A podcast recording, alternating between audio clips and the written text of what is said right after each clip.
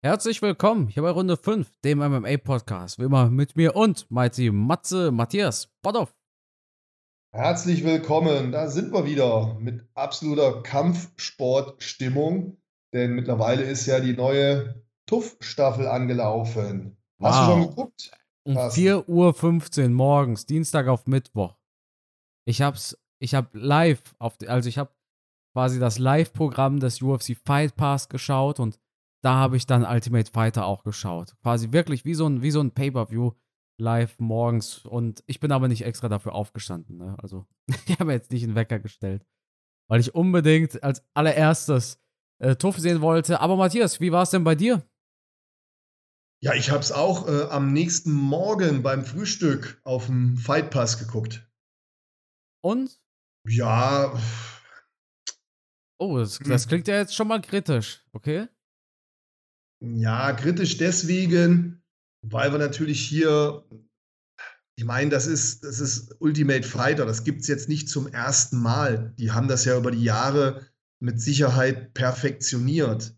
Das heißt, die wissen genau, was müssen wir wie zusammenschneiden, darstellen, damit das Publikum dementsprechend angesprochen wird.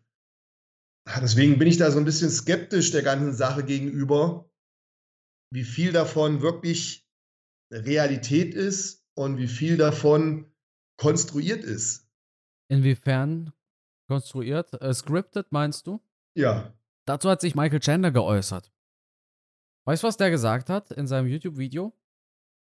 Du hast, äh, glaube ich, heute ein Video darüber gemacht, ne? Ja.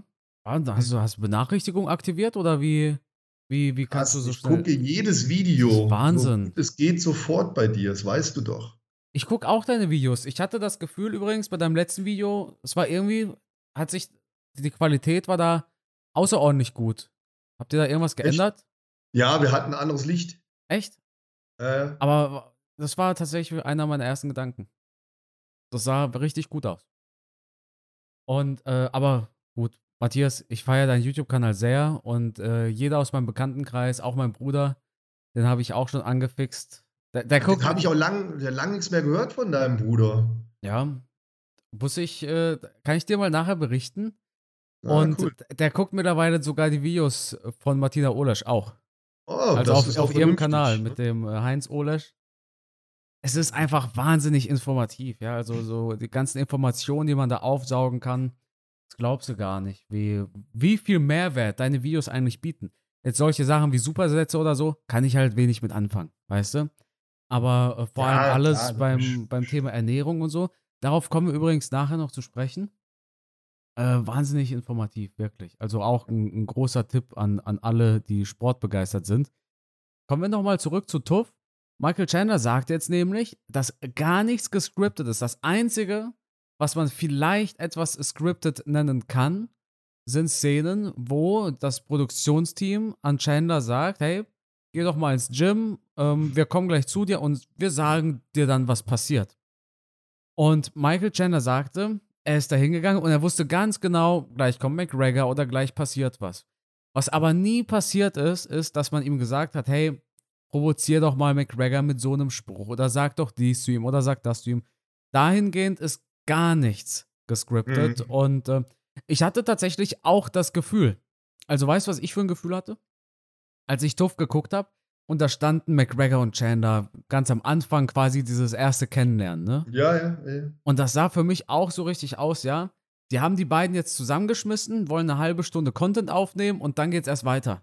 Genauso sah das aus. Beide stehen da, warten einfach, so, sah das aus. Die warteten drauf, dass was passiert, aber es passierte nichts. Man wollte einfach so ein Gespräch zwischen McGregor und Chandler aufzeichnen. Ich denke aber nicht, dass das Produktionsteam denen erzählt, was sie sagen oder machen sollen, weil du hast natürlich einen der besten Showman im Sportbusiness. Ne? Ja, also die Texte, die Texte sind mit Sicherheit nicht vorgegeben, aber ja. was die Trainingseinheiten betrifft, wie viel ist Connor jetzt wirklich vor Ort? Wie viel kriegen wir von dem reellen Training mit? Und am Anfang haben wir jetzt bei der ersten Folge ja sofort gesehen, Connor kommt rein, Fußschutz, Boxhandschuhe, macht da sofort mit. Hat er jetzt wirklich das komplette Training mitgemacht oder hat man nur fünf Minuten Sequenz aufgenommen und dann ist er wieder raus und sein Team hat das Training geleitet?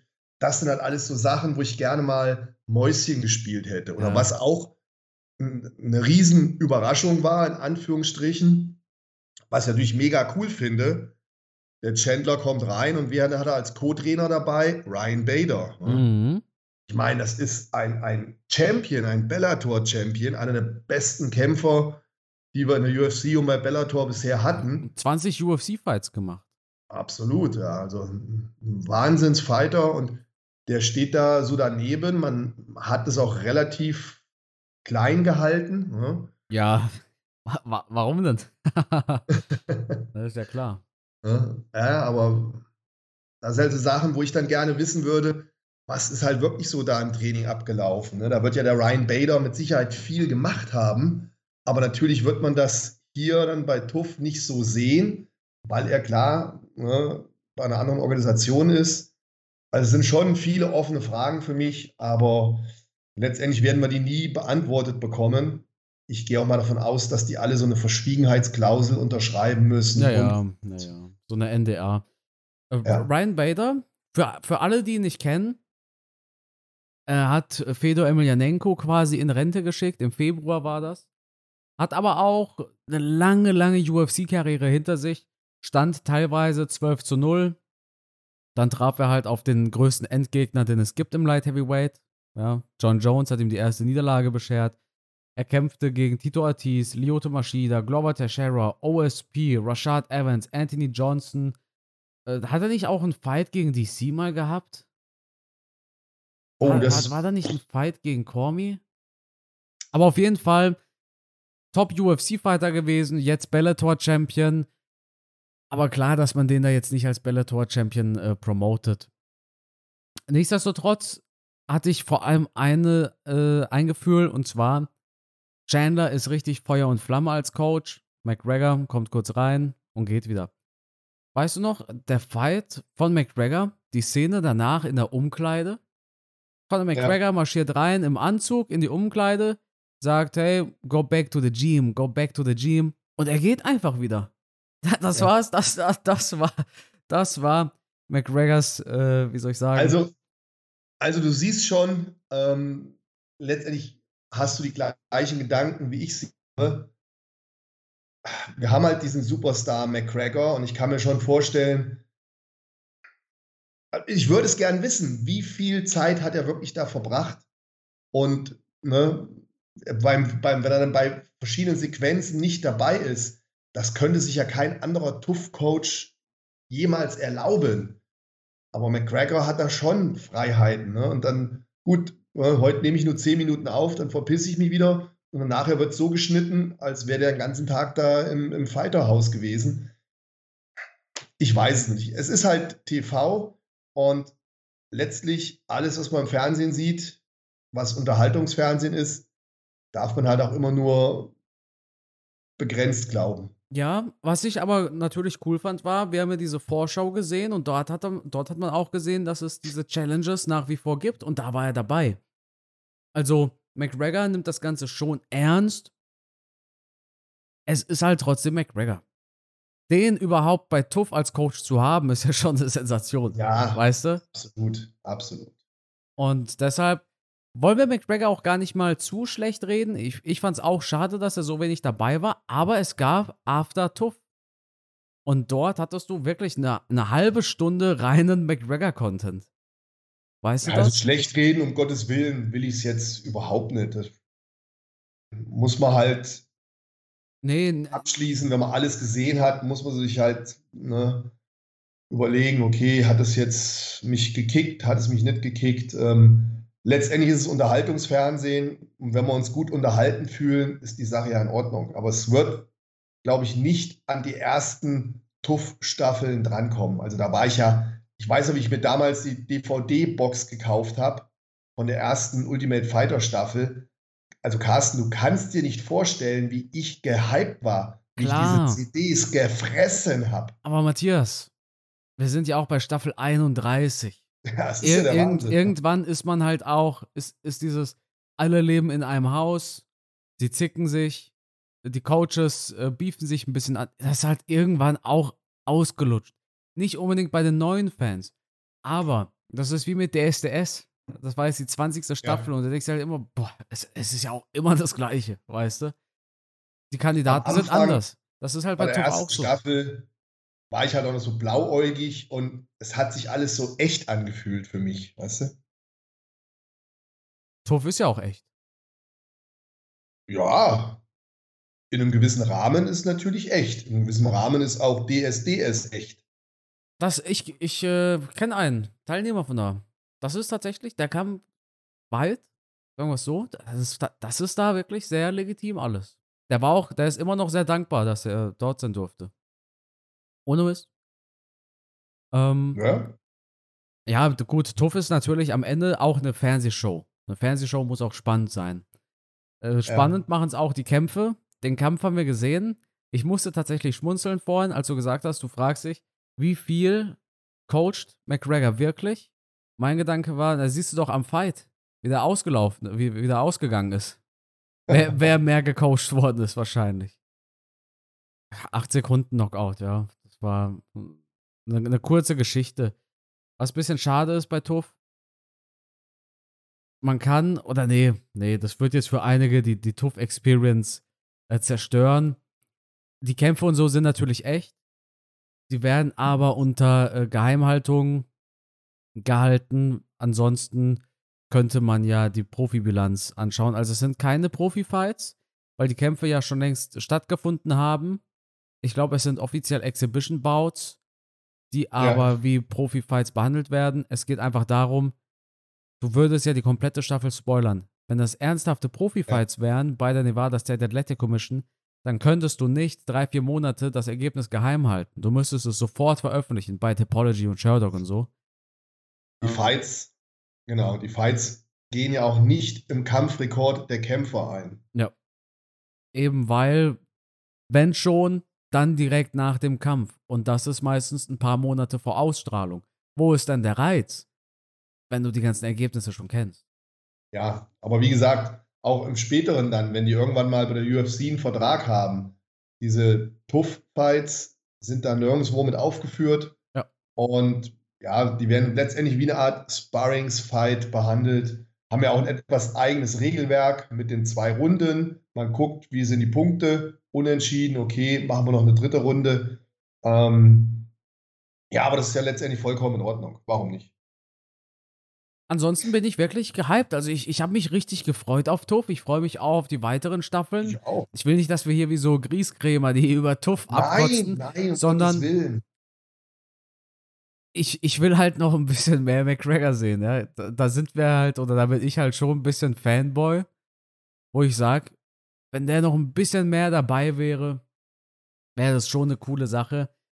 Ähm, aber After Tuff ist eine große Empfehlung. Also da hat die UFC mittlerweile auch auf ihrem YouTube-Channel hochgeladen. Ich weiß nicht, ob du es gesehen hast, Matthias. Nee. Da gibt es ganz viel Bonusmaterial von Ultimate Fighter. Viel, ja. viel ungezeigte Szenen. Da ist Dean Thomas zusammen mit Rashad Evans im Studio. Und dann werden immer so ungezeigte Aufnahmen von dieser Episode gezeigt. Und das ist wahnsinnig spannend. Wie gesagt, da gibt es locker 20, 30 Minuten reinen McGregor und Chandler Content, der im Fernsehen nicht gezeigt worden ist. Äh, ja. Sehr sehenswert. Also für alle, die sagen, sie haben nicht genug gehabt, die erste Folge war ihnen zu wenig. After Tuff gibt so viele Bonusmaterialien. Das ist der Wahnsinn. Habe ich mir angeschaut, fand ich fast sogar schon besser als die erste Folge. Ja, spannend, ja. Habe ich noch nicht gesehen, nee. Deshalb auf jeden Fall sehenswert. Ja, Tough Vibe. Ich freue mich auf Ultimate Fighter. Ich freue mich auch schon auf Episode 2. Auch wenn ich ehrlich bin, ich, ich, ich sehe kaum Chancen für McGregors Team.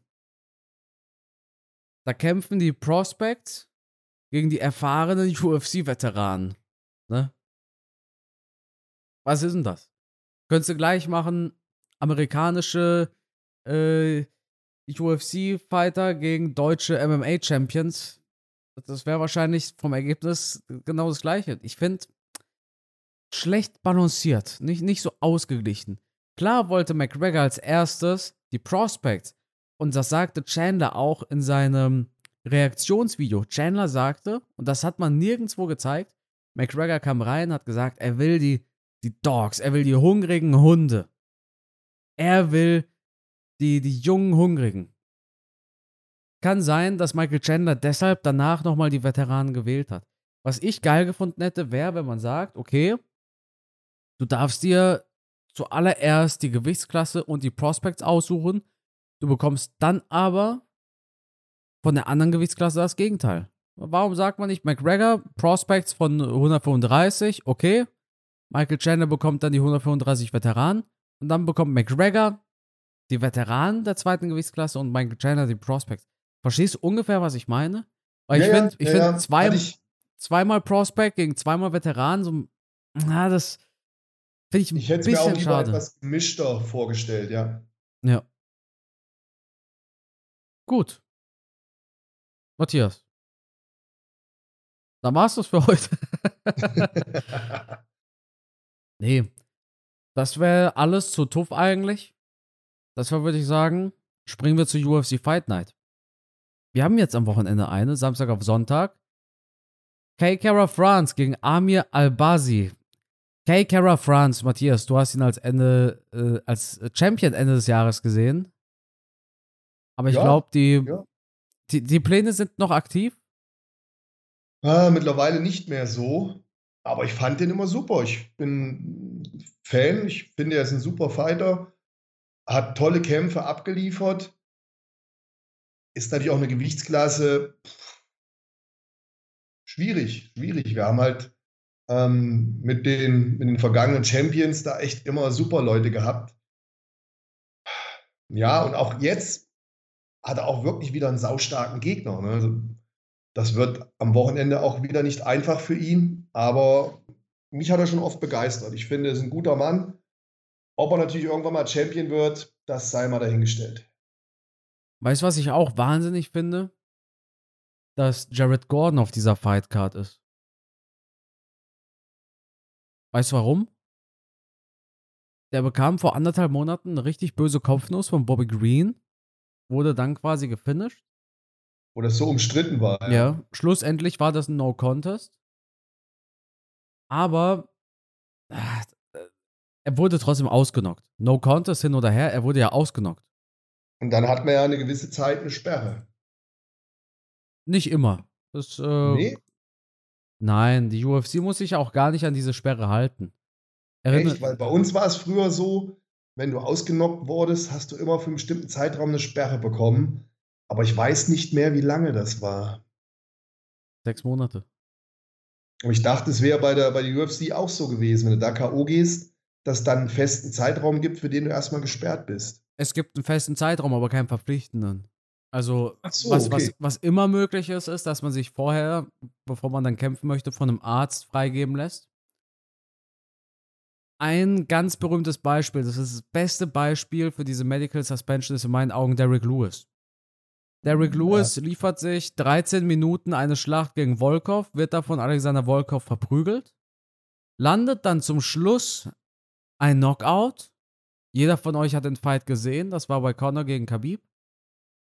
Ein Monat später steht er im Main Event gegen DC. Obwohl er eine Medical Suspension hatte. Die UFC ja. hat aber so dringend ein anständiges Main Event gebraucht, dass man da halt ein, ein Auge zugedrückt hat, um es so zu sagen. Jared Gordon sagte übrigens auch jetzt auf Media Day, er hatte eine leichte Gehirnerschütterung, aber ist halb so wild. Das ist Wahnsinn, oder? Was? Ja. Es, ich finde es Wahnsinn, dass der überhaupt kämpfen darf. Ja, vor allem, ja, logisch. Vor allem jemand, der sowas sagt. Ich erinnere mich an Mark Hunt. Der hat mal. Oh, Matthias. Oh, das, was, das hast du. ist das laut. Ich hoffe, ich, ich finde die Szene danach, dann schneide ich es kurz weg. Naja, ah ist nicht schlimm. Warte mal ganz kurz. Ich, ich glaube, das verzeihen uns unsere äh, Zuhörer. Ich, mindestens einen haben wir dadurch jetzt aufgeweckt. Der war im Halbschlaf. Ja, genau, dann, ja. Die hören sich ja. das im Halbschlaf und dann klingelt das so ein Telefon. Ja. Und dann schrecken sie auf. Und dann geht selber ans Telefon. schrecken auf und denken sie, oh, wer ruft mich denn jetzt an? Na gut. Äh, Mark Hunt hat mal in einem Interview erzählt, dass er langsam an, anfängt zu nuscheln und so. Zack, hat ihn die Athletic Commission rausgenommen aus dem Fight und hat erstmal gesagt, du musst dich untersuchen gehen lassen. Jetzt haben wir einen Jared Gordon, der sagt, ja, leichte Gehirnerschütterung, aber ist ja halb so wild. War ja nur eine leichte. alles klar, viel Spaß beim Fight. Er Ja. trifft auf Jim. hatten wir, hatten wir nicht sowas ähnliches wie bei Mark Hunt auch schon mal bei Max Holloway? Da war da auch mal was, oder? Äh, der musste mal seinen Weight Cut unterbrechen. Und ich, ich, gewesen. ich, ich, ich, ich habe darüber sogar mal ein Video gemacht, weißt du das? Ich erinnere mich ganz Echt? genau. Ja, ja. Weil Holloway, weil Holloway genuschelt hat. Ja, Und die- irgendwas war da, ne? Und die Fans machen sich, ich guck mal kurz in, in meinen YouTube-Videos nach, ob ich die Szene finde. Ähm, Max Holloway verletzt habe ich am 5. Juli 2018 gemacht. Das würde eigentlich dazu passen. Weil das Max Holloway gegen Habib ausfällt, kam am 6. April, aber das war eher Weight Cut related, sage ich mal so. Matthias, Ja. weißt du, welches Heavyweight wir drauf haben? Ach komm, hör auf. Ich habe ehrlich nicht geguckt, aber wenn du so schon fragst, sage ich immer Arlovski. Ja, ich glaube, ich habe es letzte Woche schon angekündigt. Echt? Kann ich mich gar nicht erinnern. Andrea Arlovski gegen Dontail Mace. Ist Dontail Mace, ich muss mal genauer nachschauen, ist das nicht ein Trainingspartner von John Jones? Ist Dontail Mace, meine ich doch, der trainierte mit John Jones für den Cyril Gahn Fight. Auch gar nicht mal so alt, 31 erst, aber eine durchwachsene UFC-Bilanz. Ich habe da jetzt kein Gesicht vor Augen. Ich, ich denke gerade an das Making-of, ähm, was immer bei, bei, bei UFC gezeigt wird. Und an das Embedded, Ja, ja. äh, dieser er Countdown. Da haben wir diesen Countdown. Mhm. Da waren ja zwei, drei Heavyweights dabei, die mit John Jones trainiert haben. Er ist Trainingspartner von John Jones, hab geguckt. Er hat Jones Ah, okay. auf äh, Garn vorbereitet. Wir haben ebenfalls auf der Fightcard Jamie Mulakey, sein Gegner. Ähm, wie, wie heißt er nochmal? Guram Kutaladze fällt aus. Jetzt bekam er einen Mhm. Ersatzgegner. Und wir haben Abu Bakar Nurmagomedov. Der hat sich in San Jose vorbereitet, zusammen mit Daniel Cormier, Belal Muhammad, Khabib und Ken Velasquez. Wow, Also Jetzt muss Abu Bakar aber abliefern. Ja? das stimmt. Also wer so Ja. ein Team hat, der muss jetzt, der muss jetzt auch ran. Ne? Der muss jetzt abliefern. Der wird auch gut sein. Bei so einem Team. Wir hatten jetzt einen kurzen Cut darin. Und Matthias, weißt du, was ich in dieser kurzen Pause gelesen habe? Das ist jetzt kein Witz. Das wurde jetzt vor 10 Minuten erst gepostet. Ach Quatsch. Nein, Ehrlich? ich weiß nicht, ich weiß nicht, ich weiß nicht, was du denkst. Aber es ist Jared Gordon, der ausfällt. Wahnsinn. Aber es ist Jared ja Gordon- witzig, dass wir das jetzt im Podcast Li- drin Live, haben. also in, in dieser Podcast-Episode kam seine Kampfabsage. Ich muss gucken, wo die Nevada State Athletic Commission bei mir Mikrofone eingepflanzt hat. Und, Da kann man mal äh, sehen, wie aktuell unser Podcast Ja. ist. Ne? Ja, Kaum bin ich hier kurz beschäftigt und muss einen rausschmeißen. Schon fliegt äh, der Jared Gordon aus der UFC, also aus, aus, seinem, aus seinem Kampf. Aus ja. der UFC ist er noch drin, aber er fliegt von der Fightcard. Ähm, ja, schade. Also, naja, wie auch immer. Gut. Äh, ja, eigentlich richtig so, aber das, das hatten wir auch noch nie, oder? So eine Live, so eine Live-News. Gerade haben wir doch darüber gesprochen. Das, das ist ja der Wahnsinn. Ey, krass. kurios. Ja. Also Matthias, ich denke, wir sind uns alle einig. Wir freuen uns mehr auf nächste Woche, wenn Charles Oliveira und Ben Il Dariush im Main Event stehen. Co-Main Event ist Nunes gegen Adana. Okay, für ist, ja, äh, für, Ja. Uns, für uns beides, glaube ich, der Main Event. Äh, ne? Ja. Charles und Dariusz. Also, ja, klar. Aber Aber, gut. dar darüber sprechen wir nächste Woche. Dann würde ich sagen, äh, war das eigentlich hauptsächlich die UFC Fight Night. Und Matthias, eine Sache möchte ich jetzt noch ansprechen. Ich hoffe, du hast Lust, darüber zu sprechen. Und zwar habe ich ja darüber gepostet, äh, Michael Chandlers Art und Weise der Ernährung ist äh, Low Carb. Also ich glaube nicht, dass Chandler sich ketogen ernährt, sondern Low Carb. Er hat gesagt, ab und zu Obst, ganz selten mal Kartoffeln und so. Also, Er macht jetzt nicht irgendwas, irgendwas sehr, sehr straightes, 0 Gramm Kohlenhydrate. Und jetzt gab es wiederum einige Leute, die gesagt haben, hä, wie kann das Michael Chandler machen? Und ich weiß auch von deinen Videos, dass Kohlenhydrate sehr wichtig sind, wenn man vor allem eine saubere Masse aufbauen möchte. Oder wenn man natürlich Profiathlet ist. Wie ist jetzt so deine Einschätzung? Schafft es Michael Chandler eigentlich wirklich ohne Kohlenhydrate oder verzählt er den Leuten da irgendwas? Puh, ist natürlich zum einen erstmal nachzuprüfen, was, was versteht er ohne Kohlenhydrate? Er macht er wirklich eine, eine Fett-Eiweiß-Ernährung? Es ist möglich in der Praxis, man kann komplett auf Kohlenhydrate verzichten, das ist nicht das Problem, aber gibt da eigentlich auch relativ gute wissenschaftliche Studien, dass du mit Kohlenhydraten bessere Performance bringen kannst, was deine Kraftleistungen betrifft. Deswegen würde ich als Sportler nie darauf verzichten.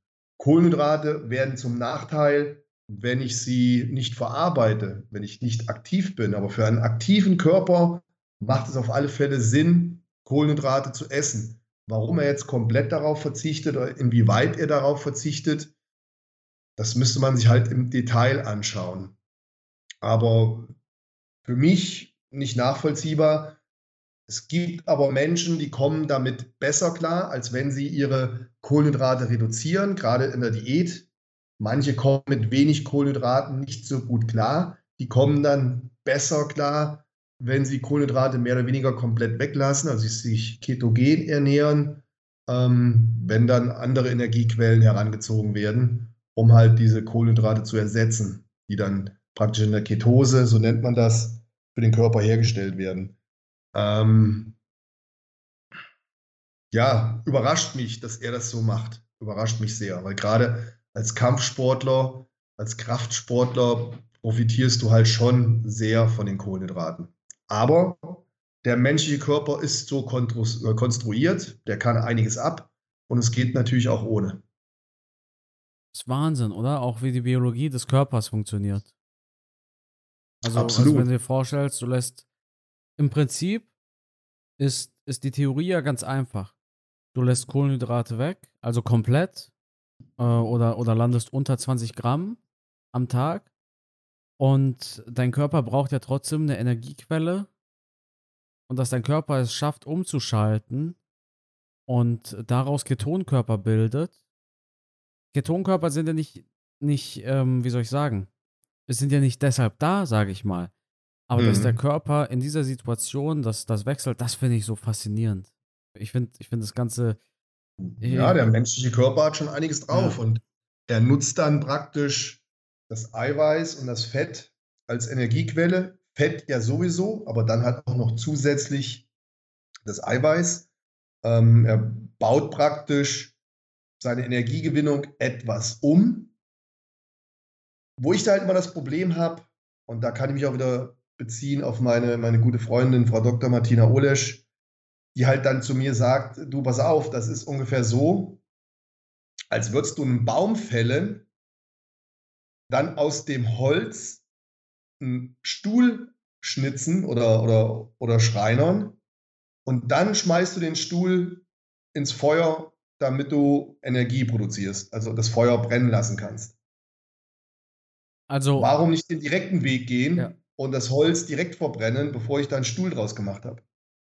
Also dieser Prozess im Körper ist natürlich dementsprechend länger und komplizierter und wäre eigentlich nicht notwendig. Ja. Aber so ist er halt, ne? Und ein Chandler würde auch garantiert mit Kohlenhydraten in Form kommen. Nun wissen wir aber nicht genau, macht er das die ganze Zeit über oder macht er das nur temporär, wenn er Gewicht machen muss, vielleicht kurz vor den Wettkämpfen weil da wäre es natürlich eine gängige Praxis, dass ich die Glykogenspeicher leere, dass ich die Kohlenhydrate rausnehme, dass ich dann dem Körper Wasser entziehe und dann kurz vorm Wettkampf das wieder auffülle. Ich kann mir auch nicht vorstellen, dass der ohne Kohlenhydrate in so einen Wettkampf reingeht, weil da gibt es eigentlich bei, bei Top-Leistungssportler keine zweite Meinung. Ne, die meisten sind da schon äh, sicher, dass sie mit Kohlenhydraten die, die bessere Leistung bringen. Also es ist schon außergewöhnlich, aber wie gesagt, es, es funktioniert. Ne? Es ist, da draußen sind jetzt mit Sicherheit einige sagen, oh, was erzählt der Botthoff, das geht auch ohne Kohlenhydrate. Ja, ja, das stimmt. Das funktioniert auf jeden Fall auch ohne, ganz klar. Ja gut, es, fun aber, es funktioniert aber wahrscheinlich, es funktioniert nicht so gut wie mit. Ähm, die Meinungen gehen da auseinander, aber die Sportmediziner, mit denen ich zusammenarbeite, die sagen halt, mit Kohlenhydraten ist besser. Und wenn du jetzt natürlich auch in der Bodybuilding-Szene schaust oder in der Kampfsport-Szene schaust, in der ich mich bewege, da arbeiten halt fast alle mit Kohlenhydraten. Da ist dann so jemand wie der Chandler, der sagt, ich esse keine Kohlenhydrate, ist dann eher die Ausnahme. Oder er lügt. Kann natürlich auch sein. Ja, ich weiß nicht, wie detailgenau er jetzt seine Ernährung erklärt hat. Ja. Es kann ja durchaus sein, dass es Phasen gibt in seiner Vorbereitung oder in seiner Diät, wo er die Kohlenhydrate weglässt. Ähm, da müsste man halt mal genauer hinschauen, wie lange er das macht, über welchen Zeitraum. Da gibt es ja schon viele, viele Tricks und Kniffe. Ne? Ja.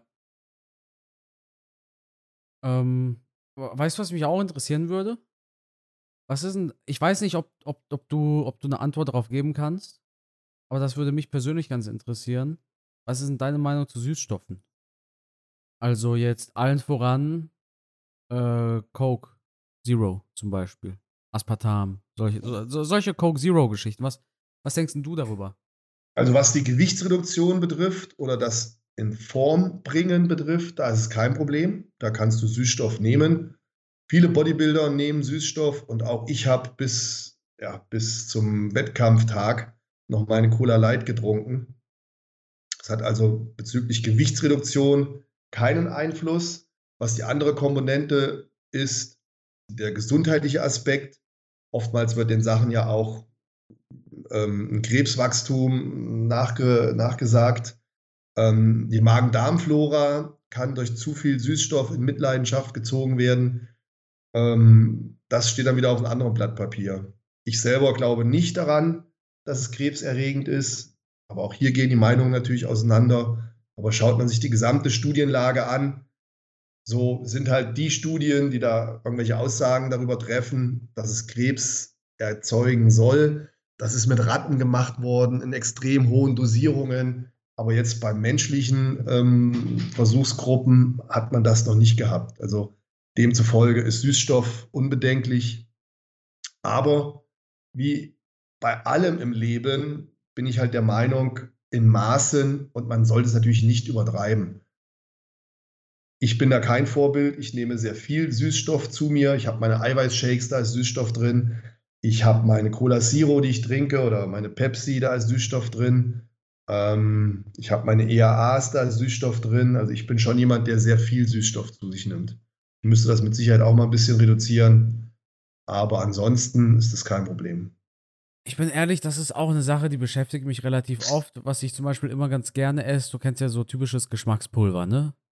Ja. Ich weiß nicht, hat äh, Rühl sowas auch? Nein. Also das kann man sich dann zum Beispiel in den Quark mischen oder so. Ich habe schon ja. vor, vor fünf Jahren oder so ein Video von dir gesehen, wo du dafür quasi geworben hast, dass man sich seine Whey ja. in das Skier macht. Richtig. Ne? Und Richtig. Ähm, ist auch echt eine super, super äh, Sache. also ist wirklich ein, ein, ein, super Tipp, weil Skier alleine, wenn ich ehrlich, schmeckt einfach nicht. Ja. Wenn man da aber seine Whey reinmacht oder sein Geschmackspulver, dann ist es eine ganz andere Welt. Das ist ja wie Fruchtjoghurt. Ne? Und die Nährwerte Absolut. bleiben trotzdem super gut. Also eben nicht mit also Zucker. Die letzte, die letzte Mahlzeit in meiner Diät war immer ein Magerquark, Schrägstich Skier mit ein paar Beeren und Süßstoff beziehungsweise ein bisschen Eiweißpulver. Das war in der kompletten Diät vom ersten bis fast zum letzten Tag war das meine letzte Mahlzeit. Und ich habe das geliebt. Also ich habe auch in der Diät immer Süßstoff zu mir genommen.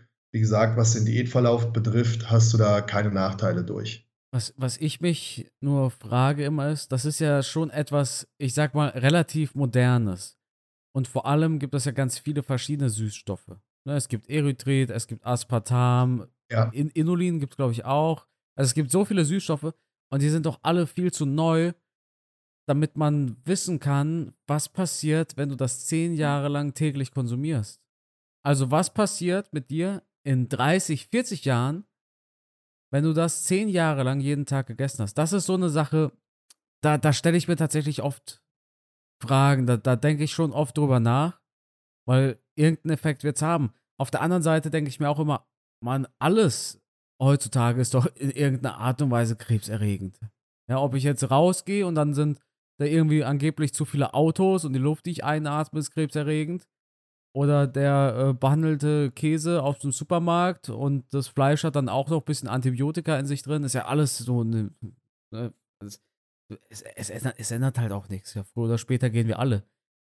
Ähm, was mich jetzt noch interessiert hatte, war äh, Insulinreaktion auf Süßstoff. Nein. Gibt, gibt es nicht? Nein. Du kannst ja messen, deinen Blutzuckerspiegel. Ja. Achso, meinst du mit so einem Ding, wo man dann reinpiekst? Genau. Dann, ja. Der Süßstoff hat keinen, keine Auswirkung auf deinen Blutzuckerspiegel. Was ist das eigentlich für ein Phänomen? Ist, ist das dann diese, diese, diese Insulinreaktion? Dass ich ich habe dir auch mal davon erzählt, wenn ich zum Beispiel gern, wenn, wenn ich mal viel Kohlenhydrate gegessen habe, ne? Mhm. Dann hatte ich das Problem, ich war nicht lange satt von sowas. Weißt du, sondern ich habe jetzt ähm, mich ketogen ernährt, eine lange Zeit und, und sehr, sehr große Erfolge erzielt. Und ich esse eine Mahlzeit am Tag, die hält mich satt bis zum nächsten Tag. Ich esse immer so um 17, 18 Uhr einmal. Und wenn ich jetzt aber Kohlenhydrate essen würde, ich, ich hätte nach zwei Stunden wieder Hunger. Aber ich frage mich, woher das ja. kommt. Es ist, es ist auch relativ ja. egal, wie, wie die Menge lässt sich, Das lässt sich relativ einfach erklären. Ne? Wenn natürlich jemand so extrem Diät macht wie du, dann kann es durchaus sein, dass es besser funktioniert mit Fett und Eiweiß. Da wirst du auch noch eine gewisse Insulinausschüttung haben. Aber wenn du wirklich nur einmal am Tag Nahrung zu dir nimmst und dann viele Kohlenhydrate da drin hast, dann ist das natürlich der Insulin-Horror schlechthin bei dir. Und deine Speicher an sich, die sind ja komplett geleert. Das heißt, für einen kurzen Moment gibst du deinem Körper die Kohlenhydrate dein Blutkreislauf ist voll mit diesen Kohlenhydraten. Just in dem Moment schüttest du Unmengen von Insulin aus, deine Bauchspeicheldrüse tanzt Samba und sagt sich, geil, endlich Kohlenhydrate und ballert die raus ohne Ende. Und dann sind die so schnell weg und du hast aber wahrscheinlich noch so viel Insulin im Körper, dass einfach da ein Mismatching entsteht. Und dann hast du entweder eine Unterzuckerung, dass du dich schlecht fühlst, dir schwindlig wird, Schweißausbrüche, oder du hast halt diesen extremen Heißhunger dass der Körper praktisch angefüttert wird, angelockt wird durch diese Insulinspitze und dann natürlich extrem viel Hunger entwickelt. Und er will ja diese Hungersnot nicht haben. Das heißt, er bekommt jetzt signalisiert, ey, da gibt es schnell kostenlos Energie, die baller ich mir rein. Ja, und dann reagiert der halt so extrem. Diese Kohlenhydrate entlocken deinem Körper halt eine extremere Reaktion, extremer als wenn ich da Fett und Eiweiß esse, wo der Körper dann nicht dementsprechend so drauf reagiert, nicht so extrem das Insulin ausschüttet. Das ist faszinierend. Also ich, ich stelle die Fragen zum einen, weil sie mich persönlich interessieren. Du, du kennst mich ja mittlerweile. Aber ja. auch, weil ich gemerkt habe, dass sehr viele sich tatsächlich auch für solche Themen interessieren. Also den, den Podcast zum Beispiel, den hören nur Sportbegeisterte, also wirklich Fans von dem Sport. Logisch, ist ja ein MMA-Podcast, aber viele davon sind auch selber so ein bisschen sportlicher. Und die interessieren sich natürlich auch dafür, wie können sie ihre Ernährung zum Beispiel optimieren. Und ich habe das ja schon mal erzählt, ich bin kein Fan davon, immer sofort Supplemente zu nehmen, sondern wenn ich zum Beispiel, wenn mir schwindlig ist, dann, ey, so, so dumm es klingt, ne, ich mache mir zum Beispiel ein Glas Cola und ich mache mir da Salz rein, weil ich das Gefühl habe, mir fehlen Elektrolyte. Ich habe natürlich auch so einen Elektrolyt-Mix, den habe ich von äh, ESN, logisch. Das sind halt Kohlenhydrate, kann, kann ich nicht nehmen. Jetzt habe ich, jetzt ich basisches Pulver. Mhm. Aber ich, ich bin jemand, ich versuche immer als allererstes die Dinge über Lebensmittel zu, zu steuern oder halt über äh, Flüssigkeit. Und das ist eine Sache, die würde ich auch den meisten empfehlen. Also klar, wenn man jetzt so ein Hochleistungsathlet ist, dann, dann muss man sehr viel supplementieren. Ja, also zum einen es gibt mehrere Wege. Es gibt nicht diesen einen Weg. Und es gibt natürlich auch mehrere Möglichkeiten, wie man Gewicht reduzieren kann, wie man Gewicht verlieren kann. Allen oben drüber steht natürlich immer ein Kaloriendefizit, das ist ganz klar. Aber es gibt halt viele unterschiedliche Wege, wie ich dieses Kaloriendefizit erzeugen kann. Und dann muss ich das halt auch immer individuell meinen Lebensumständen anpassen. Am Ende ist die Diät die beste, die du durchhalten kannst. Auch wieder ein Spruch, den ich von Martina gelernt habe. Entschuldigung, dass ich die Frau schon wieder zitieren muss, aber ich habe halt sehr viel von ihr gelernt. Die hat halt auch einfach recht. ja, die ist halt auch wirklich gut. Ne? Und sie hat halt auch zu mir gesagt, du, am Ende des Tages ist eine Diät so gut, wie du sie durchhalten kannst. Ne? Und wenn das für dich der Weg ist, wie du am besten durch den Tag kommst, wenn du sagst, ich mache eine große Mahlzeit, das reicht mir, das ist für mich am besten, dann ist das so in Ordnung. Dann ist diese Vorgehensweise deinen Lebensumständen angepasst und das funktioniert. Das hat der Mensch ja früher auch schon geschafft. Als wir dem Mammut hinterhergerannt sind, da hatten wir da auch nicht jeden Tag vier Mahlzeiten und konnten zwischendurch mal kurz ins McDrive fahren. Ja. Da hat es auch funktioniert. Das heißt, der menschliche Körper ist schon sehr anpassungsfähig. Die Leistungsfähigkeit, die steht natürlich da wieder auf einem anderen Blatt Papier. Müsste jetzt vielleicht jemand körperlich arbeiten, als Maurer oder in irgendeinem anderen Handwerk, der würde es vielleicht nicht schaffen mit einer Mahlzeit am Tag. Der würde vielleicht viel zu stark einbrechen. Oder der Leistungssportler, Tim Budesheim, ein Schwergewichtsbodybuilder, über den wir vor unserem Podcast noch gesprochen haben. Wenn wir dem natürlich eine Mahlzeit am Tag geben, ja, dann sind die Muskeln natürlich ruckzuck weg. Deswegen immer ganz individuell schauen und dann versuchen, gemäß der Lebensumstände zu schauen, was kann ich mit der Person für eine Diät machen, was hält die Person durch. Aber ist, ist das wirklich so ein Unterschied? Jetzt nehmen wir als Beispiel eben den Maurer. Ne, der isst über den Tag verteilt zweieinhalbtausend Kalorien. Macht das für ihn wirklich so einen Unterschied, wenn er diese über den Tag verteilt ist? Oder könnte er nicht auch einmal am Tag, ich meine, klar, jetzt von der Menge her, zweieinhalbtausend auf einmal, steht auf einem anderen Blatt Papier, ist ein bisschen schwieriger wahrscheinlich. Ja. Aber die, dieses Fasten hat ja auch gesundheitliche Vorteile. Das Und Fasten hat gesundheitliche Vorteile, was diverse chemische Vorgänge im Körper betrifft. Ja. Eine Art Entgiftung, sagt man ja.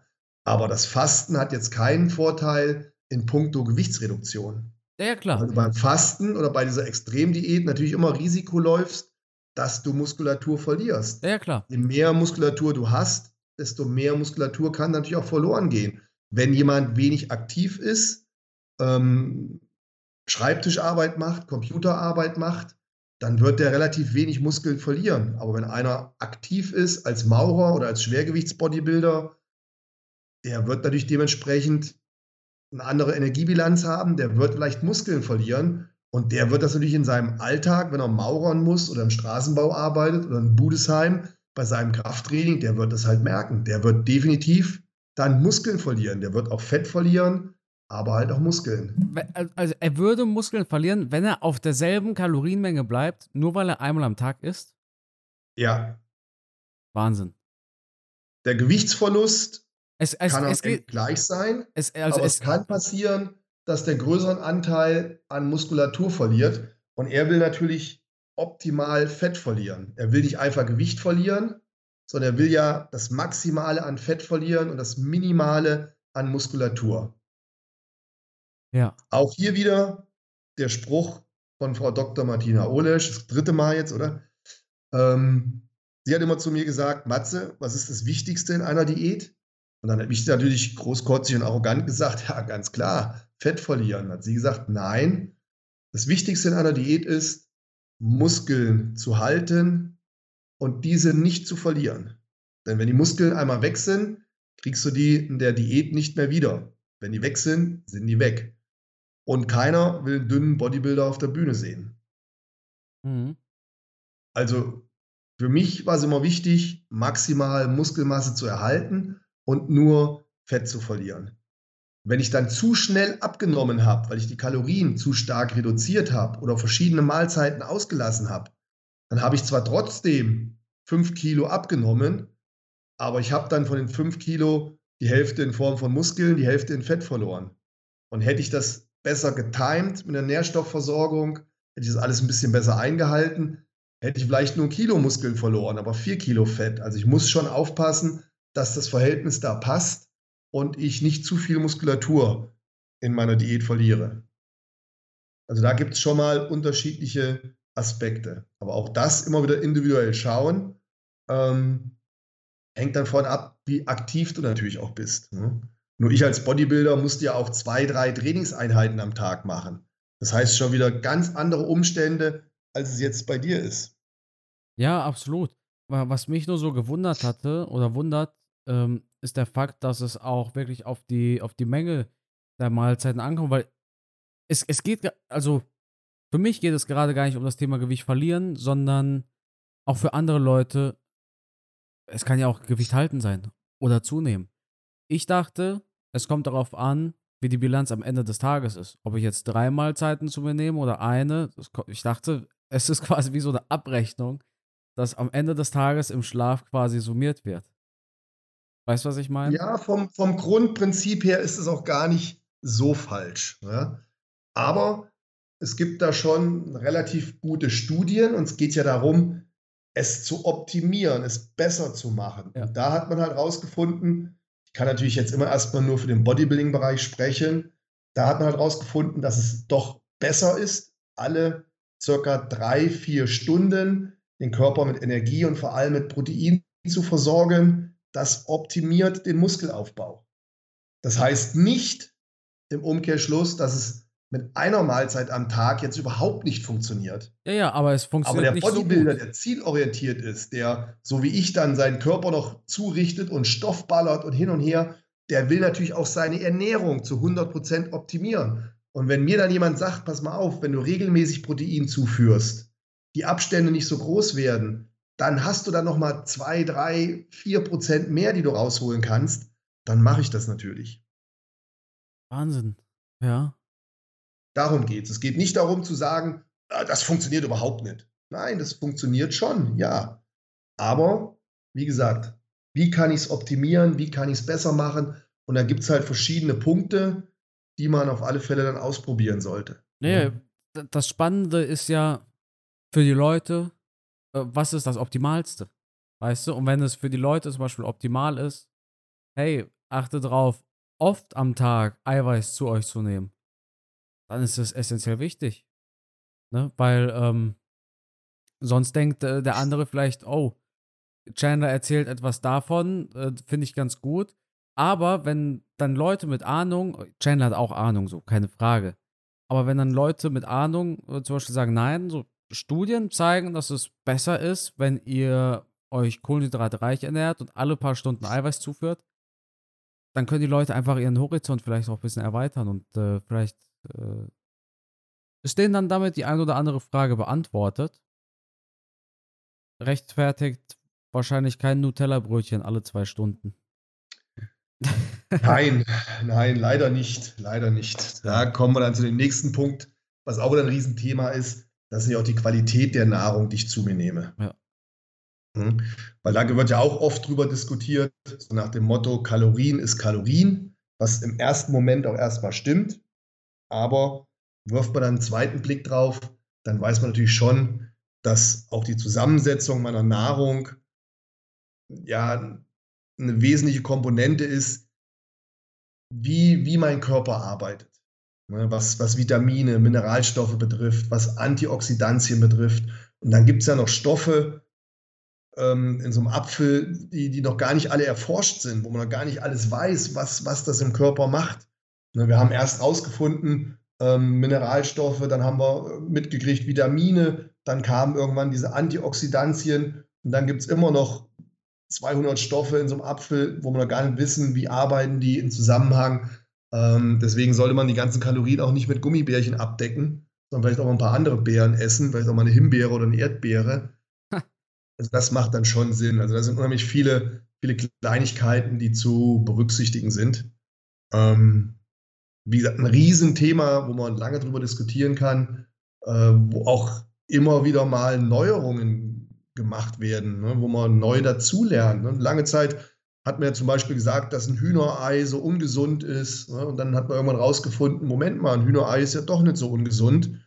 Ähm, also auch da kann man immer wieder dazulernen. Vielleicht liege ich jetzt falsch, vielleicht erzähle ich in zwei, drei Jahren schon wieder was ganz anderes weil man dann schon wieder neue Informationen hat oder bessere Informationen hat. Ich versuche halt immer, zum einen natürlich in der Praxis zu schauen. In der Praxis bin ich natürlich voll im Thema drin, weil ich halt tagtäglich mit Sportlern zusammenarbeite und da natürlich jetzt schon seit vielen Jahren sehe, was funktioniert und was nicht funktioniert. Und dann ist es aber immer schön, die Praxis zu vergleichen mit dem, was die Wissenschaft sagt. Das ist dann schon ganz spannend. Was sagt die Wissenschaft?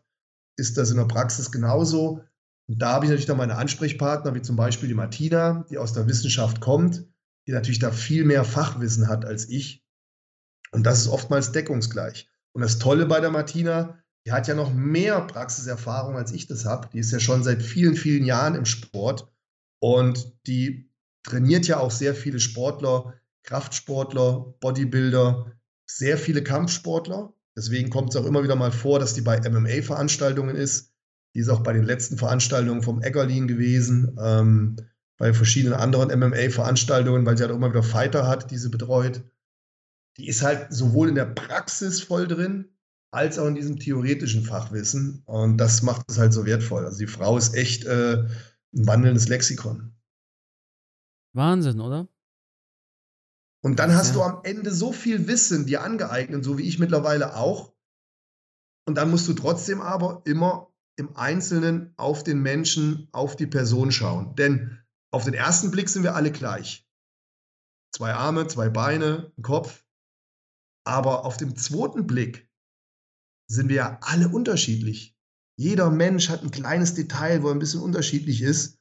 Und das ist nicht nur von außen so, sondern es kann teilweise natürlich auch innen drin sein, wie die ganze hormonelle Konstitution ist, wie dein Stoffwechsel arbeitet. Klar, gewisse Basissachen sind gleich, aber am Ende des Tages muss man halt dann doch schauen, dass jeder von uns ein bisschen anders tickt und ein bisschen anders funktioniert. Und dann werden ja viele Sachen vom Kopf her gesteuert. Und dann sind wir wieder bei dir, wo du sagst, pass auf, Matze, für mich vom Kopf her ist es das, was funktioniert. Und der Kopf ist die stärkste Waffe, die wir haben. Nicht nur im Kampfsport, auch im Leben. Der Kopf bestimmt über Sieg oder Niederlage. Ja, absolut. Und so ist es halt bei dir genauso. Ja, selbst wenn da die eine oder andere Wissenschaft, die Studie sagt, ey Carsten, es wäre besser, wenn du dreimal essen würdest, nutzt dir das aber nichts, wenn du es vom Kopf her nicht umsetzen kannst.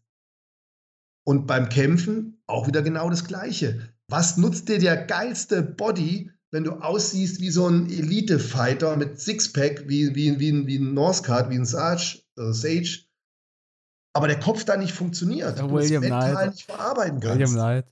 Ja, das, ja. das ist William Knight. Der, ja, der, genau der, der gleiche der Bodybuilder, ja, ja. Der Typ sieht doch aus, wenn ich da in den Käfig gehen würde, hätte ich mir schon das erste Mal in meinen Sackschutz gepinkelt. Aber was hat er im letzten Kampf abgeliefert? drei, vier Mal geschlagen, komplette Ladehemmung, vom Kopf her die Situation überhaupt nicht bewältigen können. Ah, das sind wieder die klassischen Beispiele. Also, Aber das ist auch das Thema, was ich, bevor wir aufgenommen haben, angesprochen habe. Wenn so ein Fighter dasteht und eigentlich weiß, er ist nicht gut genug, wie geht er aber im Kopf damit um? Weißt du? Und das ist halt wahrscheinlich so ein. Es gibt wahrscheinlich auch dann Kandidaten, dem Kopf dann abspulen, ich bin nicht gut genug, ich bin kacke, ich bin schlecht und dann kommt sowas vielleicht dabei raus. Ja, natürlich. Und äh, ja, das, das war das ist eigentlich, eigentlich ein, ein, ganz gutes Beispiel zu dem, was ich ganz, ganz am Anfang meinte, wenn du dich erinnerst. Ja. Ja, spannend. Matthias, ähm, man kann sich bei dir auch coachen lassen, ne? Absolut, das ist mein Job. Ich mache den ganzen Tag nichts anderes. Also, falls jetzt jemand zum Beispiel sich dachte, ich, ich will mein Leben jetzt ändern, dann, äh, oder, oder sich noch intensiver damit befassen, dann kann er zum einen auf dem YouTube-Kanal von Matze schauen oder natürlich sich von Matthias persönlich, digital, aber trotzdem persönlich coachen lassen. Ne? Wie, wie ist das möglich? Absolut. Das läuft ähm, online über, über eine eigene App, wo ich mit den Leuten kommuniziere wo sie von mir Trainingspläne, Ernährungspläne, Supplementpläne bekommen, ähm, wo ich natürlich auch ja, ein bisschen Druck ausübe, halt auch von denen verlange, dass sie natürlich mir regelmäßig Updates geben, man einen Formcheck macht und, und, und. Das Ganze ist schon sehr komplex. Ähm, ich mache das seit vielen Jahren, seit über 20 Jahren schon. Mein Beruf besteht da drin, Menschen zu trainieren, von kleinen Kindern bis hoch zu alten Menschen, von Wettkampfathleten über Freizeitsportler also all in. Und ähm, natürlich mit der Zeit musst du dich auch mit den digitalen Medien gehen. Das heißt, du fängst dann irgendwann an, über einen Computer zu arbeiten, über WhatsApp zu arbeiten. Und jetzt mittlerweile sind wir halt so weit, dass viele Coaches, das ist jetzt auch nichts Neues eigentlich mehr, ähm, auch über eigene Apps arbeiten, um halt auch ständig im Kontakt stehen zu können zu den Klienten. Also da hat sich in den letzten Jahren einiges getan und äh, es macht durchaus Sinn, sich in verschiedenen Bereichen einen Trainer zu nehmen. Das habe ich ja auch gemacht. Ich, ob ich jetzt Kampfsport gemacht habe, was hatte ich? Trainer. Ob ich Bodybuilding gemacht habe, was hatte ich? Trainer. Nicht nur einen, zwei, drei teilweise. Und was ich in der Zeit gelernt habe, ja, Wahnsinn, absoluter Wahnsinn. Es ist immer noch am besten, von Menschen zu lernen, auch jemanden zu haben als Ansprechpartner. Das bringt dich weiter. Und ähm, für einen Wettkampfsportler steht das außer Frage, egal ob Golf oder Tennis oder weiß der Teufel was. Der Hobbysportler, der lässt es halt oft ein bisschen liegen. In anderen Sportarten ist man da weiter, wenn du so ein Hobbygolfer bist. So jeder Golfer hat da schon mal zwei, drei Stunden bei einem Golftrainer gemacht. Oder wenn du anfängst, Ski zu fahren, mhm. dann machst du einen Skikurs. Ne? Und ähnlich könnte man das auch beim Bodybuilding, bei der Ernährung machen. Ey, bevor ich anfange, da viele Fehler mache, mache ich doch mal so ein drei, sechs, zehn Monatsprogramm bei Matze, um, um die Basics zu lernen über Training, Ernährung, Supplementierung. Brauche ich jetzt wirklich 20, 30 verschiedene Supplements oder reicht es, wenn ich mal einen Proteinshake trinke? Das sind alles Sachen, die ich halt versuche zu vermitteln, so dass dann der Klient nach einer gewissen Zeit natürlich auch selber sein Training, seine Ernährung gestalten kann.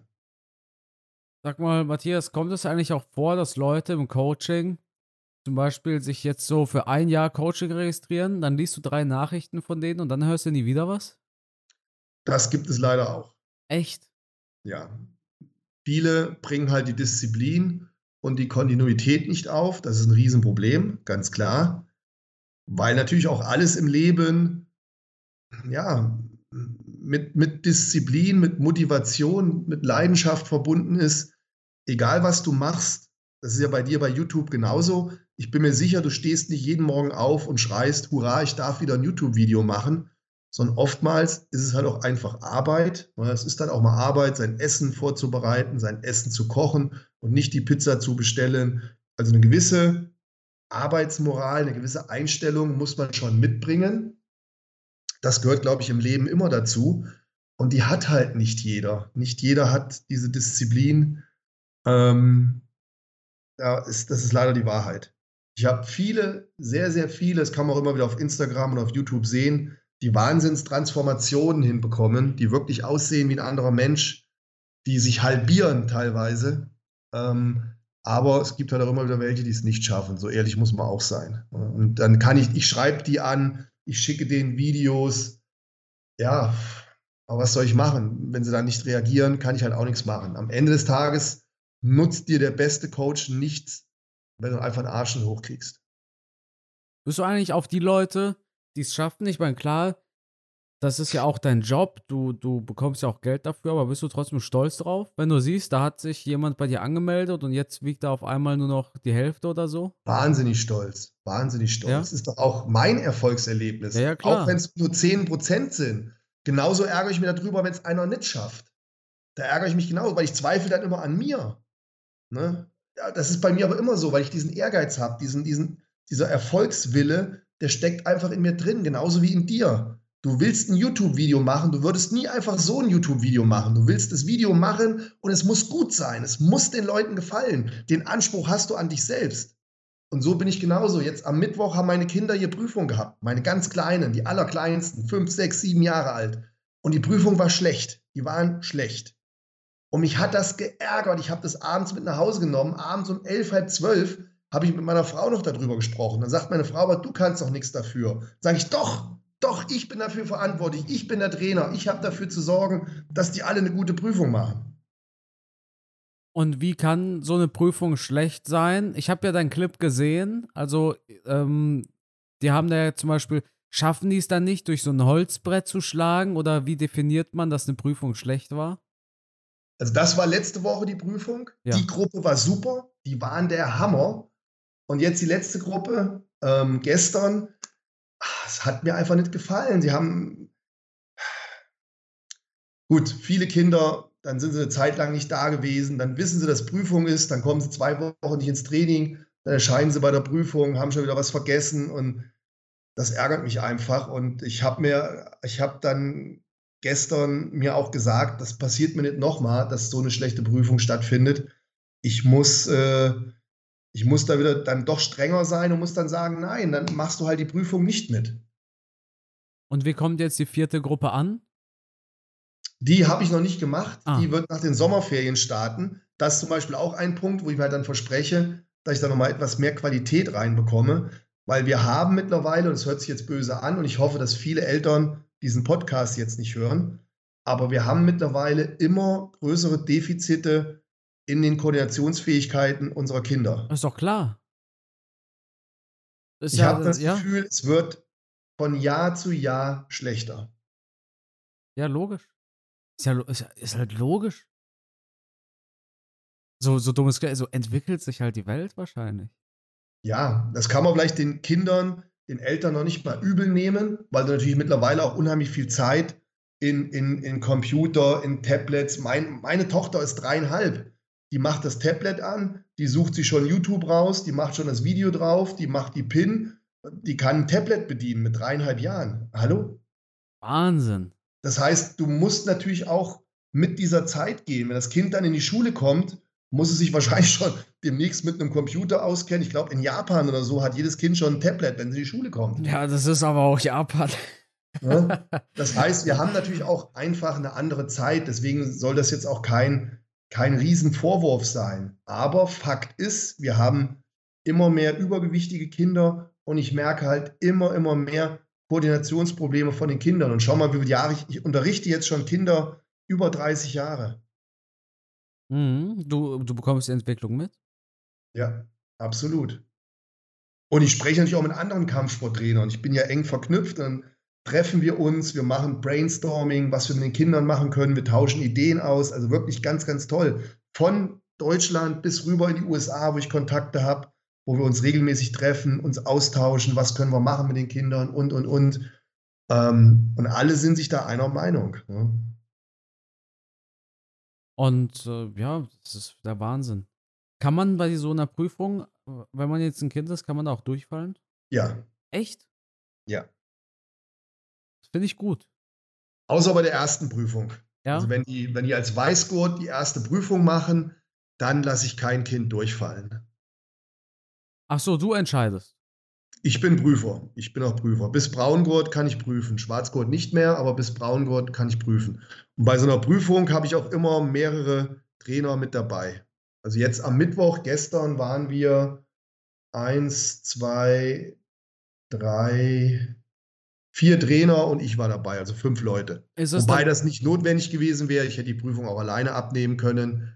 Aber ich hole dann trotzdem die anderen mit dazu und die bewerten dann auch mit. Ist es quasi dann so ein Gefälligkeitsding unter Trainern? Die sind bei dir, du bist dann bei denen, wenn sie dich Ja. brauchen, oder bezahlt Ja, man sich genau. da? Nein, nein, nein, nein. Das, das machen wir gerne so. Echt? Ja, das ist ja cool. Das ist Das ja machen cool. wir gerne so. Ähm, wie gesagt, ich kenne die ja teilweise schon von Kind auf, seit ich mit denen trainiere. Wir arbeiten da schon eng zusammen.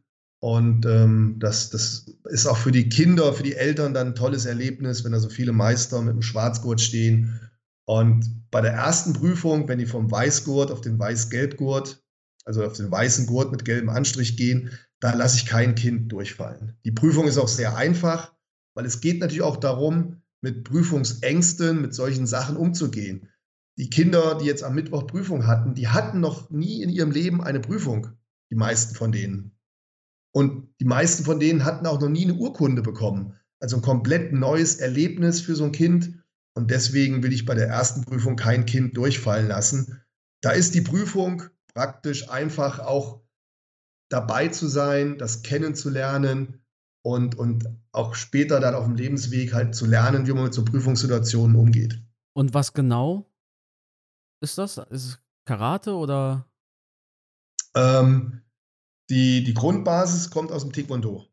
Ach so, okay. Aber da ich ja Karate gemacht habe, Kickboxen gemacht habe, äh, Jiu-Jitsu gemacht habe, fließen da halt verschiedene Elemente mit ein. Und bis zu welchem Gürtel geht das? Also ich, ich, weiß es ehrlich gesagt nur beim BJJ. Ich glaube, da ist es der, der schwarze-rote. Den haben nur die Gracies. Der höchste Gürtel bei uns ist der Schwarzgurt. Ach so, okay. Und wie schwierig ist es, so ein Schwarzgurt zu werden? Ein, ein legitimer Schwarzgurt. Schwierig ist immer relativ. Ne? Ich, ich denke schon, dass es eigentlich für fast jeden möglich ist, sowas zu schaffen. Okay. Findest du es gut oder schlecht? Ich finde das gut, weil es geht ja nicht am Ende darum, eine Killermaschine zu sein oder andere totzuschlagen, sondern Kampfsport wurde ja irgendwann mal für Schwache, für Schwächere gemacht. Kampfsport wurde nicht gemacht für die Superathleten, für die ganz Tollen, sondern es wurde für die gemacht, die sich verteidigen sollen. Also warum soll es nicht auch für jemand Normales, der nicht so eine Sportskanone ist, möglich sein, so einen Schwarzgurt zu bekommen? So ein Schwarzgurt hat für mich mehr als einfach nur einen harten Schlag oder einen harten Tritt. Das ist auch eine gewisse mentale Einstellung, eine gewisse geistige Reife. Da sind ja viele Komponenten, auch wie Respekt, Disziplin, ein bisschen Demut. All die Sachen sollen damit einfließen. Das heißt, ein Schwarzgurt muss für mich nicht der allergrößte Kämpfer sein. Da haben wir dann wieder die Kämpfe. Ja, ja. Wenn ich wissen will, wie gut bin ich als Kämpfer, dann gehe ich halt in den Ring, dann gehe ich in den Käfig, dann gehe ich auf die Matte. Und das kann ich ja auch mit einem, mit einem Weißgurt machen oder mit einem Blaugurt. Das spielt doch keine Rolle. Aber denkst du nicht? Ich trage ja auch keine Gürtel beim MMA. Ne? Ja. Nee, nur so ein. Welcher Kämpfer war das? Ich glaube, Alex Pereira, der da sein äh, Purple Belt bekommen hat, nachdem er nicht einmal gegrappelt hat in dem Kampf oder so. Irgend, ja, ja. Aber glaubst du nicht auch, es gibt Trainer, die so tun, als ob sie hier die größten Killermaschinen sind und das auch so weitervermitteln? Ich meine, ich, ich denke jetzt, ist schwer, schwer zu sagen. Ich, ich denke da an so, so klassische ähm, Dojos, die dann sagen, hier, ähm, mach Aikido, ähm, Wettkampf kein Problem und, und dann so eine Slow-Motion-Selbstverteidigung und so weiter. Am besten noch Messerabwehr, Selbstverteidigung.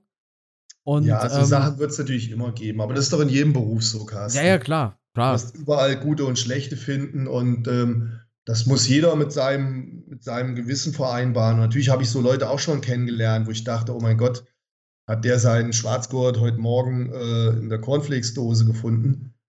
Ähm, Kennst ja, du das von, die, äh, ja? Die Unterschiede gibt es natürlich. Aber als Kampfsportler, wenn du so viele Jahre das jetzt betreibst wie ich, erkennst du natürlich schnell, wer was davon versteht und wer nicht. Ich hatte, ich hatte mal so eine Sponsoring-Anfrage von einem, der hat so Online-Selbstverteidigungskurse. Nicht, nicht, online, aber der, der, hatte ein großes Netz an Schulen, der hat gefragt, ob ich dafür werben will. Ne? Mhm so gegen Geld. Ich habe ich hab gar nicht gefragt, wie, so, welche Bezahlung oder so, sondern ich habe gefragt, hey, bietest du auch Selbstverteidigung gegen, gegen Messerabwehr an? Hat er ganz stolz gesagt, ja, klar, das ist ja auch wichtig und so. Und dann habe ich sofort gesagt, gut, dann nicht. Also mhm. ich, ich habe gesagt, so, lass bitte so einen Scheiß und äh, bring den Leuten bei, dass sie wegrennen sollen, wenn sowas passiert. Aber wenn ich dir jetzt was erzählen darf, Carsten, ja. ähm, ich habe bei mir eigentlich nie Messerabwehr unterrichtet. Ja. Messerabwehr habe ich erst unterrichtet, wenn die wirklich schon sehr, sehr lange bei mir trainiert haben. Das heißt, Messerabwehr kam auch in den Prüfungen nicht vor. Erst ab Schwarzgurt haben wir dann irgendwann als Erweiterung Messerabwehr gemacht. Aber dann weißt du ja, als Schwarzgurt, der hat schon ein paar Tage Kampfsporttraining auf dem Buckel. Als wir jetzt aber in der Vergangenheit so viele Messerangriffe hatten und das in den Medien immer wieder vorkam, habe ich tatsächlich jetzt zwei, drei Unterrichtsstunden gemacht, auch mit den Kindern bereits, wo ich das Thema angesprochen habe. Ja. Also ich habe jetzt selbst mit meinen Kindern schon über das Thema Messerabwehr gesprochen und habe mit denen auch schon zwei, drei Übungen gemacht. Aber Matthias. Ja wenn da jemand eine scharfe Klinge hat. Ja. Und ich, ich kenne ja dein Training zum Beispiel. Ich sehe immer die Online-Clips von, von anderen halt auf YouTube. Ne? Ja. Und dann, dann sind das meistens alte Männer mit dickem Bauch, die in Slow Motion zeigen, wie sie so ein scharfes, spitzes Messer abwehren würden. Ja, das ist das natürlich kann Bullshit. doch lebensgefährlich. Das ist natürlich Bullshit. Also wenn du, ich musste mich schon ein, zwei Mal gegen Messerangriffe verteidigen. Das heißt, ich kenne auch die Praxis, ich kenne die Realität. Ne? Und ich sehe auch meine, meine Schnitte, meine Narben, die ich an den Armen habe, die ich davongetragen habe. Ähm, ich habe auch einen jungen Mann hier, der bei mir trainiert, der schon angestochen wurde. Mein Cousin, der Karate trainiert, der hat schon äh, in Berlin wurde der schon angestochen vom Messer. Also ich bin da schon in der Praxis drin.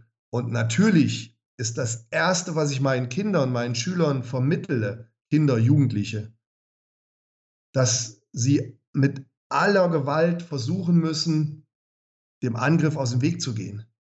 Mit allen Möglichkeiten. Die Chance, dass genau das, was ich immer und immer wieder unterrichte, in jeder Unterrichtsstunde kriegen die von mir gesagt, die Chance, dass du dich effektiv gegen ein Messer verteidigen kannst, ist so gering, dass wir uns nahe Null bewegen. Das heißt, ich versuche den Kindern, den Jugendlichen immer wieder zu vermitteln, wenn euch einer mit einem Messer gegenübersteht, sucht nicht den Zweikampf. Versucht der Sache aus dem Weg zu gehen. Die Chance, dass es funktioniert, dass du dich verteidigen kannst, ist gering. Aber nichtsdestotrotz, nachdem jetzt diese vielen Messerangriffe waren, das bei uns auch immer wieder in der Zeitung ist, die Kinder mir erzählen, auf dem Schulhof werden sie mit dem Messer bedroht, muss ich das Thema ansprechen. Aber was willst du da, was, was kann man da beibringen? Wie gesagt, als erstes das Bewusstsein in die Kinder reinbringen, dass ja, sie halt sofort, wenn sie das Messer sehen, versuchen zu flüchten, dass sie nicht die Auseinandersetzung suchen. Ja? Dann der zweite Punkt, dass wenn ich mich verteidigen muss, ich versuche irgendwelche Hilfsmittel zu nutzen. Habe ich eine Tasche? Habe ich einen Stock? Kann ich einen, Stuhl nutzen? Kann ich irgendwas zwischen mich und den Angreifer bringen? Dass du halt solche Sachen vermittelst. Es geht nicht darum, irgendwelche Techniken zu vermitteln, da werden sie eh nicht schaffen, ja. Sondern es geht erstmal darum, ein gewisses Bewusstsein zu erzeugen, wie kann ich mit der Situation umgehen. Das ist ja auch der erste Schritt in der Selbstverteidigung, die ich meinen Kindern beibringe, dass sie verschiedene Situationen erkennen. Wie gehe ich der Sache aus dem Weg? Was kann ich da machen? Das musst du immer wieder ansprechen und das musst du denen auch immer wieder ähm, ja, plausibel erklären, dass sie halt nicht meinen, nur weil sie jetzt ein Kampfsporttraining machen, können sie sich sofort perfekt verteidigen. Mhm. Ich denke, das ist auch eine Sache, die tatsächlich äh, vielen aber auch beigebracht wird, weißt du? Den, den wird dann eingetrichtert im Training, ihr seid jetzt eine Messerabwehrmaschine. Nein, das kannst du dich nicht machen. Wie gesagt, es muss in diesen Stufen stattfinden. Ja. Stufe 1 immer abhauen, die Kurve kratzen, gar nicht erst in die Situation kommen. Dann Stufe 2, gibt es irgendwelche Hilfsmittel, mit denen ich mich verteidigen kann? Und dann erst Stufe 3, da versuchst du den einfache Techniken zu vermitteln, ähm, die funktionieren könnten. Und ich weiß relativ gut einzuschätzen, dadurch, dass ich mich halt, wie gesagt, schon dagegen verteidigen musste, ich weiß einzuschätzen nach so vielen Jahren, was funktioniert und was nicht funktioniert. Aber was denkst du, was hatte denn mehr, äh, wie soll ich sagen, Einfluss darauf, als du angegriffen worden bist? Du hast ja Kickboxen gemacht. Du warst ja Kampfsportler. Du warst körperlich fit und alles. Weißt du? Das, das, das sind das ja alles Faktoren, die spielen, die spielen zusammen. Aber jetzt gibt es viele, die melden sich einfach nur bei so einem die, die, die sind keine Kampfsportler. Die sind keine Sportler im Allgemeinen, sondern die gehen halt zum Selbstverteidigungskurs äh, und, und, und lernen da so ein paar Slow-Motion-Techniken, wie sie den Arm und dann, und dann so ganz fantasiereiche Ja, das wird Bewegung. in der Praxis natürlich nie funktionieren. Ne? Auch hier ist das Prinzip, wie mit meinen Kindern oder in allen anderen Sportarten, ständiges, über einen langen Zeitraum Wiederholen der Technik, immer wiederholen, wiederholen, wiederholen, wie bei einer Might-Bewegung, wenn der Jab kommt. Das lerne ich nicht in Slow Motion, wenn ich das einmal bei einem Kurs gemacht habe. So, ich muss dann in jedem Training wieder den Jab schlagen und die Might-Bewegung dazu üben. Das muss ich ja selbst jetzt noch machen, nach, nach 40 Jahren Kampfsport. Immer und immer wieder diese praktischen Sachen üben. Das ist A und O. Und irgendwelche Pseudokacke, wenn du dann siehst, wie sie den Arm greifen und irgendwelche Hebeltechniken machen. Leute, ne? Das finde ich ja so fahrlässig. Das, das diese, funktioniert halt. Diese, nicht, diese ne? Gurus, diese, ja, das sind, es gibt auch einige schwarze Schafe, echt. da gibt es halt viele, die halt viel Unsinn zeigen. Das ist halt leider so. Ne? Und äh, es muss halt einfach und praktisch sein und es muss halt schon realitätsnah sein. Ja. ja. Und auch immer wieder, was ich auch immer wieder anspreche, sei es bei meinen Kindern, bei meinen Jugendlichen, bei meinen Erwachsenen, ähm, wenn du dich verteidigst gegen einen Messerangriff, selbst wenn es mal funktionieren sollte, musst du immer damit rechnen, dass du eine Schnittverletzung am Arm hast oder irgendwo anders. Die Chance, da komplett heil rauszukommen, die ist wirklich gering. Und dann kannst du halt nur versuchen, einfache Sachen zu vermitteln. Eine Blocktechnik, eine Kontertechnik. Gerade so minimieren, was möglich sein könnte. Aber jemanden zu entwaffnen mit irgendwelchen Hebeltechniken etc., das ist schon allerhöchste Kampfsportkunst. Und, ähm, also eher die allerhöchste Kampfkunst. ja. Wird in den seltensten Fällen funktionieren. Ja. Aber zu guter Letzt, wir müssen den Menschen ja was anbieten, Carsten. Ich kann ja jetzt nicht meinen Kindern und meinen Jugendlichen ähm, die Opferrolle überlassen ja, und klar. sagen, ja, ne, es ist zu schwierig. Das will ich auch nicht. Das will ich auch nicht akzeptieren. Und natürlich kommen die Kinder immer wieder zu mir und sagen, ja, was mache ich, wenn der stärker ist, wenn der größer ist, wenn der dies, wenn der das. Ja, am Ende des Tages, natürlich, unsere Chancen werden immer geringer. Aber wollen wir deswegen trotzdem Opfer sein oder wollen wir diese kleine Chance nutzen, die wir haben? Und da muss ich halt den Kindern was anbieten. Und ja, aber Gott sei Dank, ähm, oftmals funktioniert es ja dann auch. Finde ich auch super. Ich, ich meine ja auch nicht dich, Matthias, ne, sondern eben nee, diese, nee, diese nee, generell. Slow Motion. Halt immer wieder als Trainer ja, immer wieder auf die Gefahren hinweisen und die kriegen das immer und immer wieder von mir erklärt. Man kann natürlich auch den, den, Kindern nicht erzählen, ihr habt keine Chancenpech gehabt, viel Glück da draußen. So. Genau. Geht auch nicht. Ja, ja, das klar. ist halt der Punkt. Ne? Du hast halt keinen Plan B. Du musst denen schon irgendwie versuchen ähm, zu helfen. Ne? Ja, ja. Und eine Chance, wenn der Messerangriff kommt, ja gut, ne, was willst du machen? Dann wegrennen, wenn es geht. Wenn, natürlich, genau. Ja. Das ist eigentlich so, so, so das, aber es, es gibt halt, das Problem ist, es gibt zu viele Leute, die anderen beibringen wollen, ihr braucht nicht wegrennen, mit dieser Taktik ja, da nimmt ihr halt ihm das besser weg, weißt du? Und da dann halt irgendeinen Scheiß verkaufen, der funktioniert. Und ich habe ich hab da mal so ein Video gesehen, da hatte einer so einen so einen Schwamm in Tinte gedruckt, äh, in Tinte getunkt oder sowas in der Art, in Form von einem Messer und ist zu so einem Sensei gegangen, der sowas anbietet. Hat er ihm gesagt, komm, jetzt ja. waffne mich mal. Ja, ja. Und der hatte ein weißes T-Shirt an. Sein T-Shirt war voll mit Tinte danach. Weißt ja, du? Natürlich. Weil dann, dann lief es halt nicht in Slow Motion ab. Gut. Das haben wir schon vor 30 Jahren gemacht. Vor 30 Jahren habe ich das schon gemacht hier, als ich selber noch Schüler war, mit meinem Trainer und anderen Jungs. So ein Gummimesser in die Hand, dann einmal in Farbeimer getaucht und dann haben wir uns das Gummimesser gegenseitig in den Wanz gerammt. Ähm, dann merkt man schnell, was funktioniert und was nicht funktioniert, glaubst du ja. mir. Ah, Matthias, ist ja doch eine echt lange Episode geworden. Ja, vielleicht hat der eine oder andere schon abgeschaltet. Nein, nein, schlafen. nein. Eingeschlafen so vielleicht. Also nach die, die Pause schneide ich raus. die Pause, das Gebrüll von mir. Ja, okay. Ja. Was machen? Nee, Spaß, das hat man gar nicht gehört. nee, nee. Ähm, nee, die schneide ich raus. Das Telefon lasse ich drin. Kann natürlich sein, ja. dass äh, wer eingeschlafen ist, der ist durch dein Telefon wieder aufgewacht. Ja, wir werden es verknüpfen. Aber Beschwerden, wie immer, einfach. An, an Kampfgeist MMA. Ja. Nee, an, an Mighty Matze. Eine Bearbeitungsgebühr von 75 Euro. Einfach an Mighty Matze. Wie immer, ja. das Lob an mich, die Kritik absolut, absolut. So. Äh, Matthias, dann würde ich sagen, war es das mit dieser Episode? Ich bedanke mich wie immer äh, vielmals für deine Expertise und für deine Zeit. Und ich halte dich ja auch auf, dass du hier zur Familie nach Hause kannst. Deshalb, ich habe immer ein bisschen schlechtes Gewissen, wenn es so lang geht. Ah, Deshalb, zu Recht, zu Recht. Ja, danke. Deshalb, ich sag meiner Frau, der Carsten ist schuld. Ja, schon wieder.